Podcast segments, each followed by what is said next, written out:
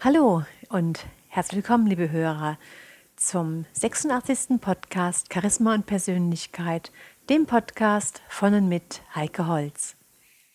Ja, meine lieben Hörer, ich habe vor einigen Tagen in der Huffington Post einen interessanten Artikel gelesen, den ich gerne mit Ihnen teilen möchte. Und diesen Artikel werde ich Ihnen auch einfach vorlesen, weil es ist so berührend, so schön zu erleben, wie sich das Leben von der Autorin des Artikels, Rachel Macy Stafford, geändert hat, wie sich ihre Sichtweise zum Leben geändert hat, dass ich sie einfach daran teilhaben lassen möchte. Sie schreibt Folgendes. Wer am Leben vorbeilebt, ist der Meinung, jede einzelne Minute optimal nutzen zu müssen. Alles dreht sich darum, seine Aufgaben zu erledigen, auf einen Bildschirm zu starren oder möglichst schnell von A nach B zu gelangen. Doch ganz egal, wie gut man seine Zeit und auch seine Kräfte einteilt oder wie viele Dinge man gleichzeitig zu erledigen versucht, der Tag hat einfach nie genug Stunden, um alles schaffen zu können. So sah mein Leben zwei hektische Jahre lang aus. Meine Gedanken und Tätigkeiten wurden von elektronischen Benachrichtigungen, Klingeltönen und vollgepackten Terminkalendern bestimmt. Und obwohl ich wirklich alles daran setzte, die Unmengen von Aufgaben in meinem Leben pünktlich zu erledigen, war ich dennoch nicht in der Lage dazu. Doch dann wurde ich vor sechs Jahren mit einem gelassenen, sorglosen, im Hier und Jetzt lebenden Kind gesegnet. Wenn ich das Haus verlassen musste, suchte sie sich erst einmal in Ruhe eine Handtasche und ein glitzerndes Krönchen aus. Wenn ich bereits vor fünf Minuten irgendwo hätte sein müssen, bestand sie darauf, ihr Stofftier im Auto anzuschnallen. Wenn ich schnell bei Subway ein Sandwich kaufen wollte, hielt sie an, um sich mit einer älteren Dame zu unterhalten, die wie ihre Großmutter aussah. Und wenn ich 30 Minuten Zeit zum Joggen mit ihr im Kinderwagen hatte, musste ich bei jedem Hund anhalten, damit sie ihn streicheln konnte.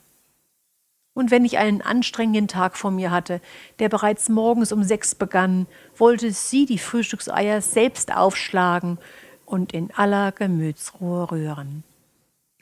Mein sorgloses Kind war ein Geschenk der Götter für einen ehrgeizigen, ungeduldigen, ewig gestressten Menschen wie mich. Nur war mir das damals nicht bewusst. Denn wer am Leben vorbeilebt, hat meist einen Tunnelblick und sieht nur den nächsten Punkt auf der Tagesordnung. Und alles, was nicht von der Aufgabenliste abgehakt werden kann, ist reine Zeitverschwendung. Wann immer mein Kind mich dazu zwang, von meinem Masterplan abzuweichen, dachte ich im stillen, dafür haben wir keine Zeit. Und folglich hörte meine kleine Lebenskünstlerin am häufigsten folgende Worte von mir. Beeil dich. Ich begann meine Sätze damit. Beeil dich, wir kommen sonst zu spät. Ich endete meine Sätze damit. Wir werden alles verpassen, wenn du dich nicht beeilst. Ich begann meinen Tag damit. Beeil dich und isst dein Frühstück auf. Beeil dich und zieh dich an. Ich endete meinen Tag damit. Beeil dich und putze die Zähne. Beeil dich, damit du ins Bett kommst. Und obwohl beeil dich die Geschwindigkeit meiner Tochter wenig bis gar nicht beeinflusste, sagte ich ihr diese Worte trotzdem immer wieder. Manchmal sogar häufiger als ich liebe dich. Die Wahrheit tut zwar weh, aber ist heilsam und macht mich etwas mehr zu der Mutter, die ich eigentlich sein möchte. Denn eines schicksalhaften Tages änderte sich alles. Wir hatten gerade meine ältere Tochter vom Kindergarten abgeholt und stiegen aus dem Auto. Da sagte sie zu ihrer jüngeren Schwester, weil diese ihrer Meinung nach nicht schnell genug aus dem Auto kletterte, Immer bist du so langsam. Und als sie dabei die Arme verschränkte und tief seufzte, erkannte ich mich selbst. Und das war beileibe kein schöner Anblick. Ich war jemand, der ein kleines Kind, das einfach nur das Leben genießen wollte, herumschubste und unterdrückte. Auf einmal sah ich mit aller Deutlichkeit, welchen Schaden mein gestresstes Dasein bei meinen Kindern anrichtete. Mit zitternder Stimme blickte ich mein jüngstem Kind in die Augen und sagte, es tut mir so leid, dass ich dich immer dränge. Ich finde es toll, dass du dir für alles Zeit nimmst und ich wäre gerne mehr wie du. Beide Kinder waren von meinem schmerzvollen Eingeständnis gleichermaßen erstaunt. Doch das Gesicht meiner Jüngsten spiegelte ganz unmissverständlich einen Ausdruck von Billigung und Akzeptanz wider. Ich verspreche, ab jetzt mehr Geduld zu haben, sagte ich und drückte mein Kind mit den lockigen Haaren an mich, das angesichts dieses Versprechens übers ganze Gesicht strahlte. Den Satz Beeil dich aus meinem Vokabular zu verbannen war relativ einfach. Nicht ganz so einfach war es, die Geduld zu entwickeln, um auf mein gemächliches Kind zu warten. Ich begann ihr ein bisschen mehr Zeit im Voraus zu geben, wenn wir irgendwo hin mussten. Doch selbst dann kamen wir manchmal noch zu spät. In diesen Momenten sagte ich mir, dass meine Unpünktlichkeit nur noch ein paar Jahre andauern würde, solange meine Tochter eben noch klein war. Wenn wir gemeinsam spazieren oder einkaufen gingen, richtete ich mein Tempo nach ihr. Und wenn sie anhielt, um etwas zu bewundern, schob ich sämtliche Gedanken an meinen Tagesplan auf die Seite und beobachtete stattdessen mein Kind. Ich entdeckte Gesichtsausdrücke an ihr, die ich niemals zuvor wahrgenommen hatte. Ich beobachtete die Grübchen auf ihren Händen und wie sie beim Lachen ihre Augen zusammenkniff. Ich sah, wie andere Menschen auf sie reagierten, wenn sie anhielt und sich mit ihnen unterhielt.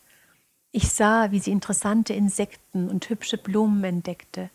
Sie ist ein Mensch, der die Dinge wahrnimmt. Und diese Menschen sind ein seltenes und wundervolles Geschenk. Erst da wurde mir wirklich klar, welch ein Geschenk dieses Kind für meine überreizte Seele war. Mein Versprechen, die Dinge langsamer angehen zu lassen, liegt nun drei Jahre zurück. Zur selben Zeit begann ich damit, mich nicht mehr von unwesentlichen Dingen ablenken zu lassen und mich auf das zu konzentrieren, worauf es im Leben wirklich ankommt. Es bedarf nach wie vor gemeinsamer Anstrengungen, das Tempo zu drosseln. Doch meine jüngere Tochter erinnert mich beständig daran, dass ich es immer wieder versuchen muss. Erst vor ein paar Tagen rief sie es mir wieder ins Gedächtnis. Wir waren im Urlaub und unternahmen eine Radtour zu einer Eisdiele. Nachdem ich meiner Tochter ein Eis gekauft hatte, setzte sie sich an einen Tisch und bewunderte die eiskalte Köstlichkeit in ihrer Hand. Plötzlich bekam ihr Gesicht einen besorgten Ausdruck. Mama, muss ich mich beeilen? Ich hätte heulen können. Traurig dachte ich, dass die Narben eines gehetzten Lebens vermutlich nie verblassen werden. Als mein Kind mich anblickte und wissen wollte, ob sie sich Zeit lassen konnte, stand ich vor einer Wahl. Dasitzen und betrübt darüber sein, wie häufig ich mein Kind wohl schon durchs Leben gehetzt habe, oder mich über den Umstand freuen, dass ich es in diesem Moment besser zu machen versuche. Ich entschied mich für Letzteres. Du musst dich nicht beeilen, lass dir Zeit, sagte ich mit sanfter Stimme. Sofort hellte sich ihr Gesichtsausdruck auf und ihre Schultern entspannten sich. Und so saßen wir einträchtig nebeneinander und unterhielten uns über die Dinge, die so spielende Sechsjährige interessieren. Und es gab sogar Momente, in denen wir uns einfach nur stumm anlächelten und unsere Umgebung bewunderten. Ich ging davon aus, dass mein Kind den ganzen Eisbecher verputzen würde, aber sie hielt mir den letzten Löffel entgegen. Ich hab den Rest für dich aufgehoben, Mama, verkündete sie stolz. Und als mir die kühle Köstlichkeit im Mund zerging, wurde mir klar, dass ich gerade den Deal meines Lebens geschlossen hatte. Ich gab meinem Kind ein bisschen Zeit und erhielt dafür nicht nur den letzten Löffel Eis, sondern wurde auch daran erinnert, dass das Leben süßer schmeckt und mit mehr Liebe gefüllt ist, wenn man es geruhsamer angeht. Ob Eis essen, Blumen pflücken, Eier aufschlagen, Muscheln suchen, Marienkäfer beobachten oder auf dem Gehweg bummeln. Ich sage in Zukunft nicht mehr, dass wir dafür keine Zeit haben. Denn in Wirklichkeit bedeutet dies, wir haben keine Zeit, um zu leben.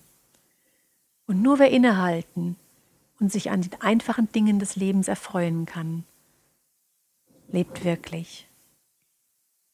Ja, meine lieben Hörer, diese Geschichte hat mich wieder mal daran erinnert, wie hektisch, wie gestresst wir tatsächlich manchmal durchs Leben gehen und wie schön es wirklich ist, innezuhalten, den Moment zu genießen, die Natur zu genießen und sich für die kleinen Dinge im Leben Zeit zu nehmen.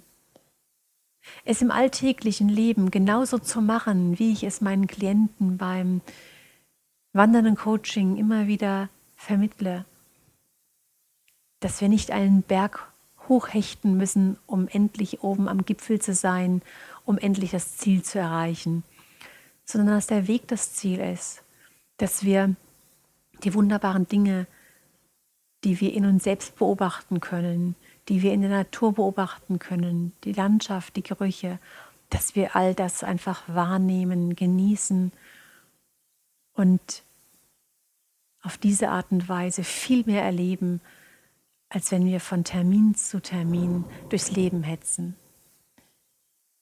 Ja, meine lieben Hörer, ich lade Sie einfach mal dazu ein, darüber zu reflektieren und sich Gedanken zu machen, in welchen Dingen Sie vielleicht Ihr Leben mehr genießen möchten, den Moment, jeden Moment mehr wahrnehmen möchten. Bis zum nächsten Mal wünsche ich Ihnen eine gute Zeit. Ihre Heike Holz. thank you